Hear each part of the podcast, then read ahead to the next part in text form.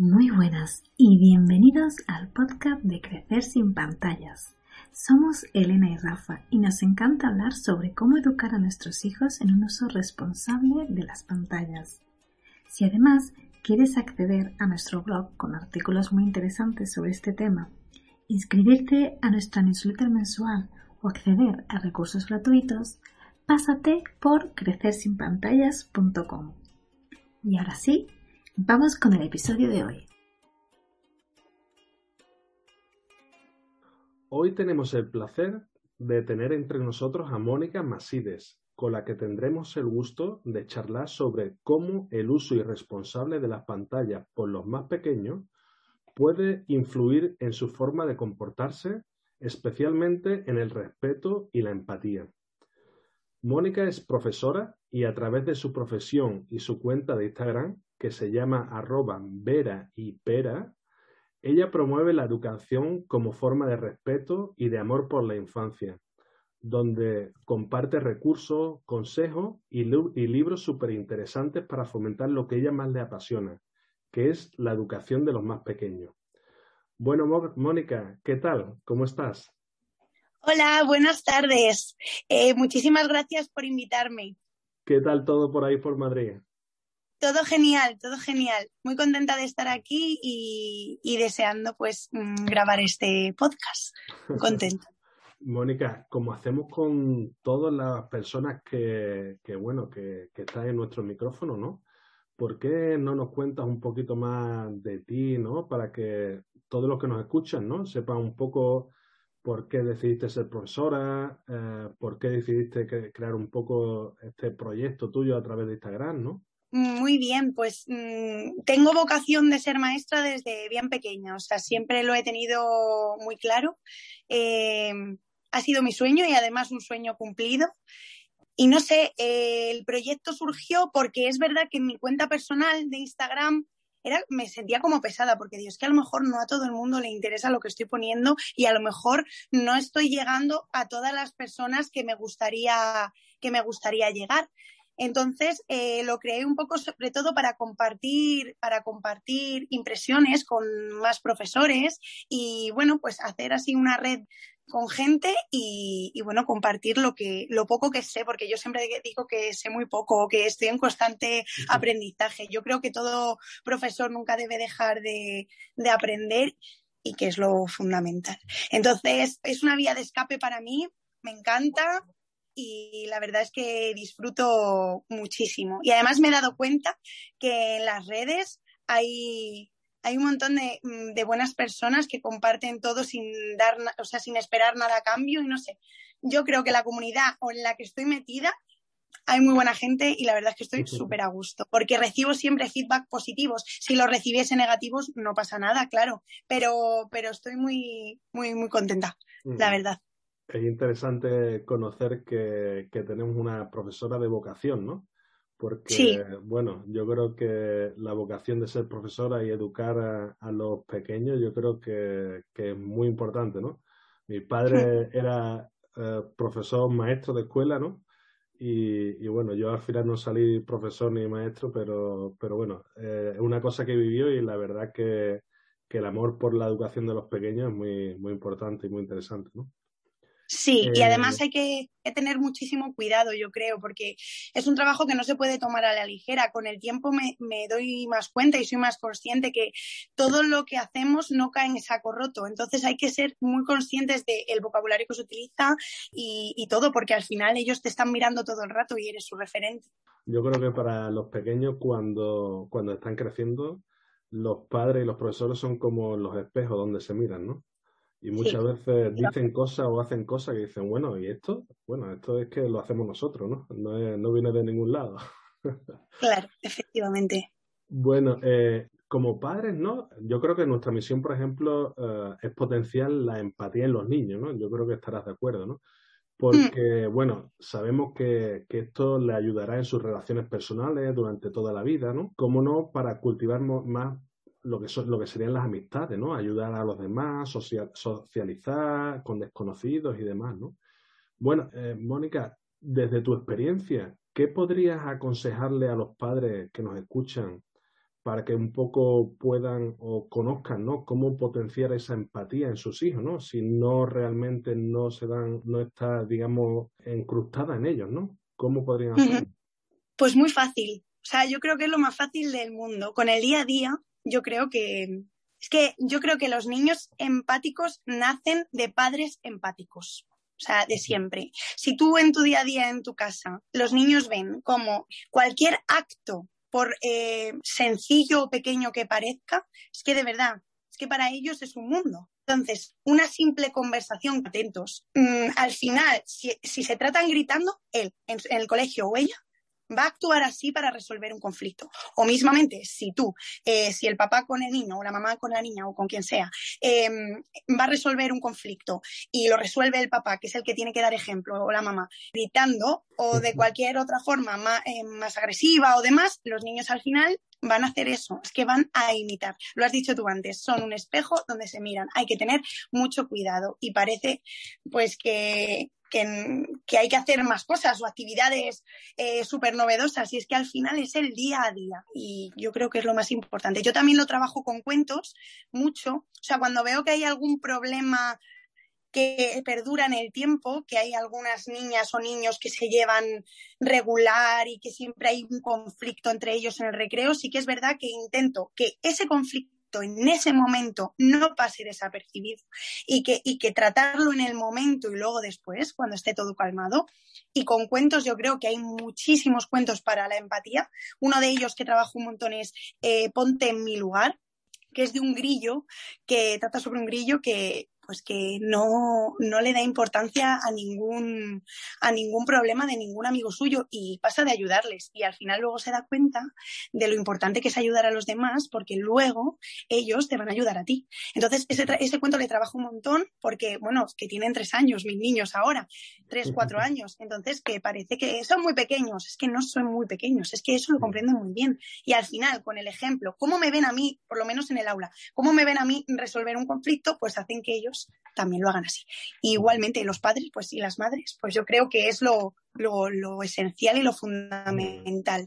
Y se necesita atención por, parte de la familia para, para hacerlo. La verdad que, que bueno, eh, todo lo que dice me, me, me, es muy familiar porque nosotros somos padres de, nuestro segundo hijo de tres años, ¿no? Y, y es como dice, ¿no? Que parecen pequeños, pero es que lo absorben todo completamente. Todo. Y, muchas veces eso, hay que prestarle mucha atención y las cosas no pasarlas desapercibidas, ¿no? Sino estar pendientes y, y un poco ayudarle, ¿no? Porque si no le ayudamos a determinadas cosas, cosas que a lo mejor no tienen importancia o creemos que no tienen importancia para ellos, pero para ellos es súper importante, ¿no? Sí, es un mundo, es un mundo, efectivamente. Hay que te... Al final tú no te puedes poner a su altura porque tienen tres años, es eso. Entonces, tú tienes que actuar como adulto, no pensar, no, es que mi hijo se ha levantado y me está retando o, o me quiere echar un pulsito, como se suele decir, o lo que yo escucho, y es que no te está retando, es que es un niño que tiene, que está aprendiendo a gestionar las emociones. Si tú lo trabajas con él, al final van a aprender y poco a poco, pero es que son niños, son niños descontrolados porque es que es verdad, son un cúmulo de emociones. A veces no saben cómo se sienten ellos mismos y tienen rabietas y, tú como adulto tienes que intentar, pues eso, no ponerse a su límite y decir, vale, no pasa nada, vamos a intentar dialogar, vamos a intentar que calmar la situación y vamos a intentar sobre todo a hablar, a hablar y no solucionar los conflictos de maneras agresivas o dando gritos. Yo es que soy, estoy totalmente en contra, o dejándoles llorar, que ellos sientan dolor, porque al final tú, si estás llorando o yo, si estamos llorando mm, desolados en una silla, tu pareja o tu padre o quien sea no viene a consolarte con la edad que tenemos, pues sí, ¿no?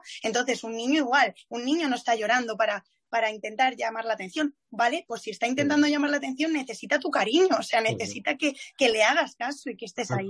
al final necesitamos de los otros, ¿no? Bueno, e, es evidente que, que, si logramos involucrar el valor de la empatía en nuestros hijos, ¿no? Pues está claro que yo creo que crecerán siendo, serán más generosos, amables, respetuosos con los demás, ¿no? Y hmm. también no cabe duda que aprenderán a tratar a todos por igual, ¿no? En el caso de, por ejemplo, las diferencias de, la, de raza, cultura, religión, ¿no? Tú que tratas con niños eh, curso tras curso, ¿no? En el día a día, ¿no? ¿Cómo ves estos valores en las nuevas generaciones? ¿Cómo se vive allí?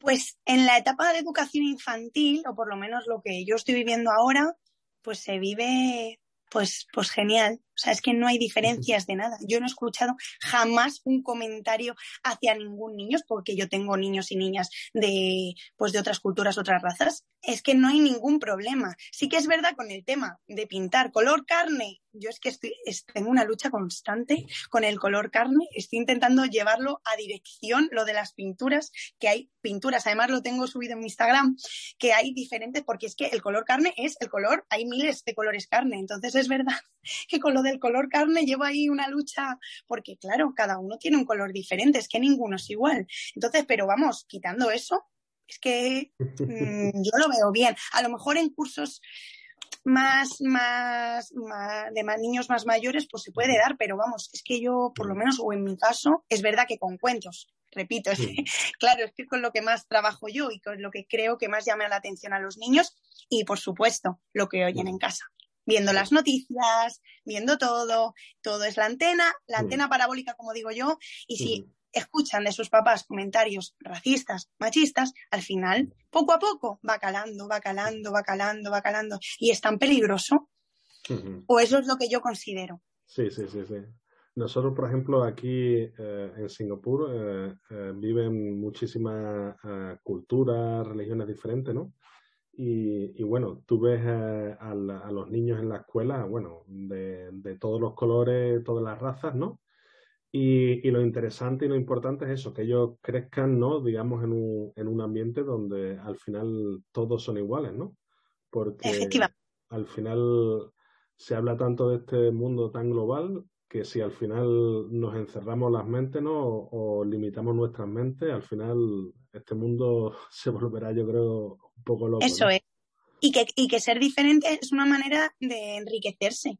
O sea, es que todos iguales, menudo rollo, claro. Pues si hay un niño que es de otro país y viene o se ha ido de viaje y viene y nos cuenta cómo es su país porque lo ha conocido por primera vez, como es mi caso, que es lo que me ha pasado en, clase, pues qué maravilla, ¿no? Conocer otras culturas, conocer otros lenguajes, como la forma de vestir mm, de, otros países, no sé, me parece maravilloso. Y yo creo que en vez de verlo como una amenaza, hay que verlo como una oportunidad.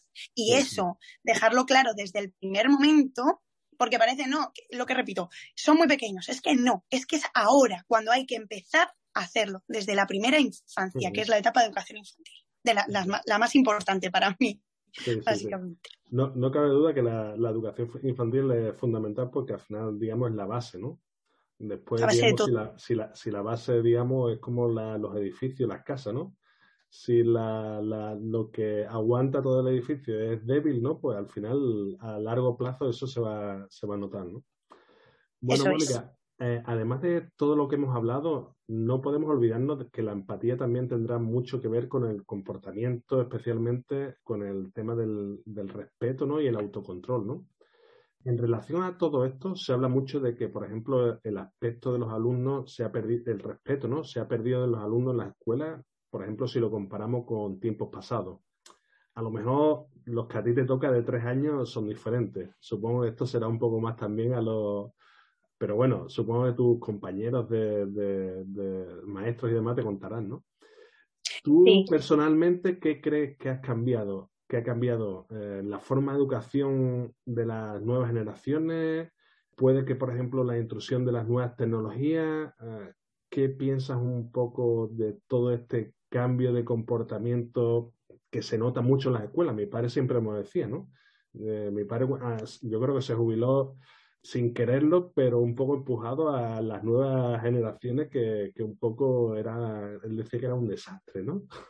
Yo creo que ha cambiado todo y que todo ha influido, por supuesto, pero fíjate que yo lo veo como mm, que todo ha avanzado y es que es positivo. Yo lo veo como algo muy positivo, porque al final em, el sistema educativo ha cambiado mejor, se educa en valores, que antes también, claro, pero de otra manera. Ahora yo creo que estamos más metidos en la educación emocional, en cómo antes yo esto no lo veía, o yo cuando era pequeñita Eh, un monstruo de los colores obviamente no existía y yo las, las, emociones, yo estaba triste, estaba contenta, pero no conocía mucho más.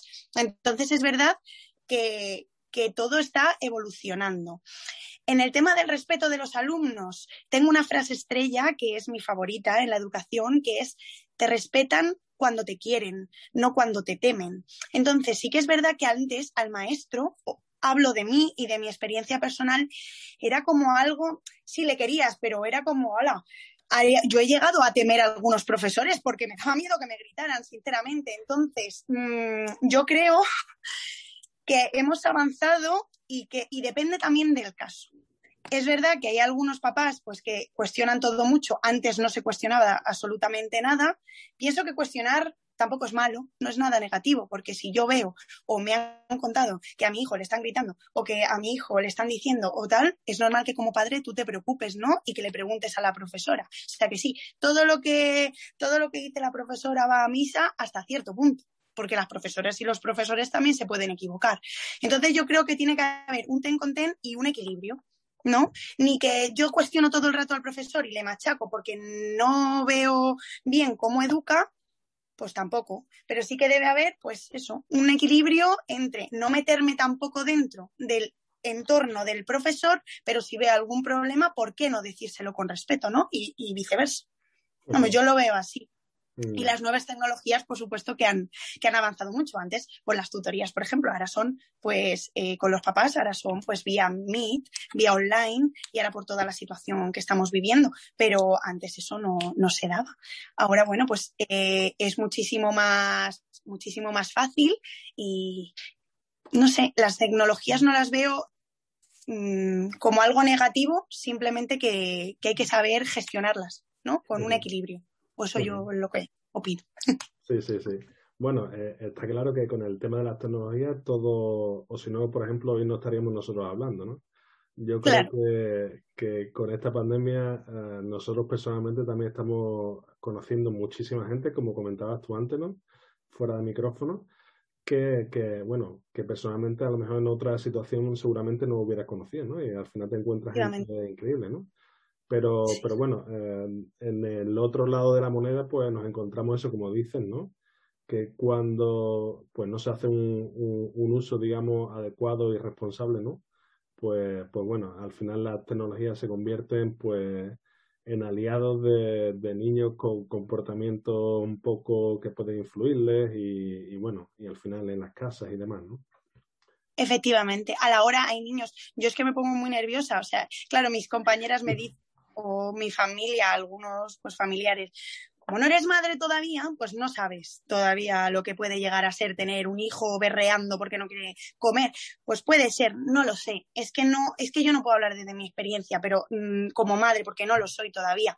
Pero sí que es verdad que lo que veo a un niño dándole de comer o en hoteles que he ido, mm, un niño dándole de comer, que encima no come ni él solo y ya tiene sus 3, 4 años, le están dando de comer absorto por una tablet con unos dibujos encima muy pegada a los ojos, que eso le debe hacer fatal a la vista.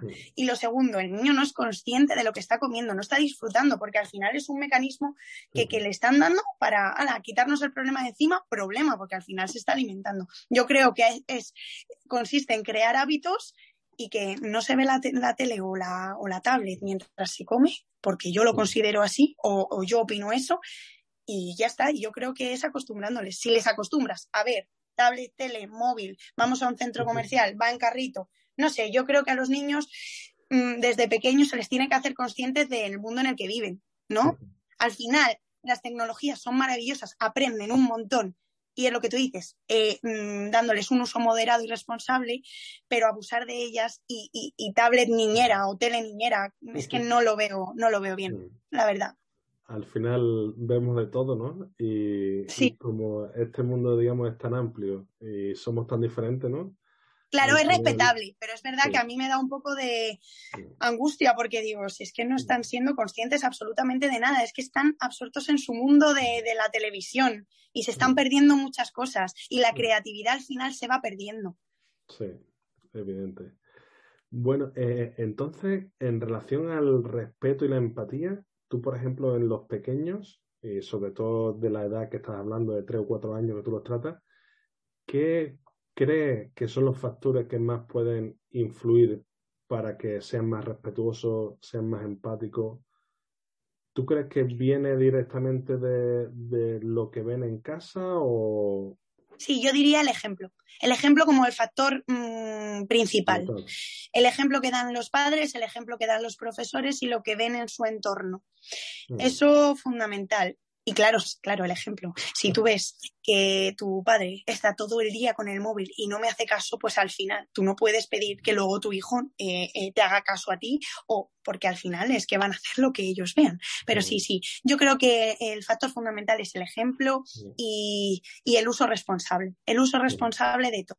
Y que en el término medio está la virtud en todo, que hay que usarlas, por supuesto. Al final las tecnologías nos están abriendo puertas y a un mundo más globalizado y un mundo más conectado y eso es maravilloso, pero es verdad que pues eso, de una enseñar cómo, cómo ser respetuosos también en internet, cómo puedes hacer mucho daño, depende de lo que digas y cómo lo digas, y eso poco a poco pues ir enseñándoles pues es una manera de, de, respetar en las redes también, ya no solo en, en personas, sino en redes también puedes hacer mucho daño con quien te comuniques si no lo haces bien. Entonces yo creo que es eso, que enseñarles a, ser responsables desde el primer momento es vital y fundamental. Con respecto a, lo que estás comentando, ¿no? Y, bueno, yo creo que ya para finalizar, ¿no? Hay una, frase que me gustaría compartir con todos, ¿no? Que yo creo que es muy interesante, ¿no? Es eh, no hagas lo que no quieres que te hagan, ¿no?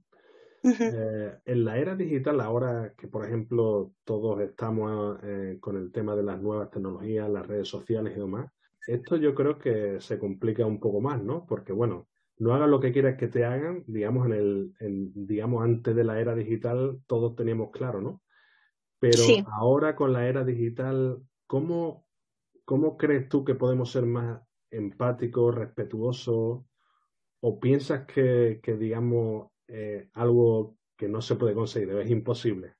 ¿Qué piensas? Yo creo, yo creo que sí que se puede conseguir, pero sobre todo teniendo un control de, de en qué momento un niño adquiere un teléfono móvil, qué edad es la adecuada o qué edad los padres consideran y sobre todo que cuando tengan ese móvil en sus manos o esa tablet o ese ordenador por primera vez y ya no estar controlándoles todo el rato dependiendo de la edad que tengan, sobre todo, ¿sabes? Que, pero pero sobre todo hablando, dialogando.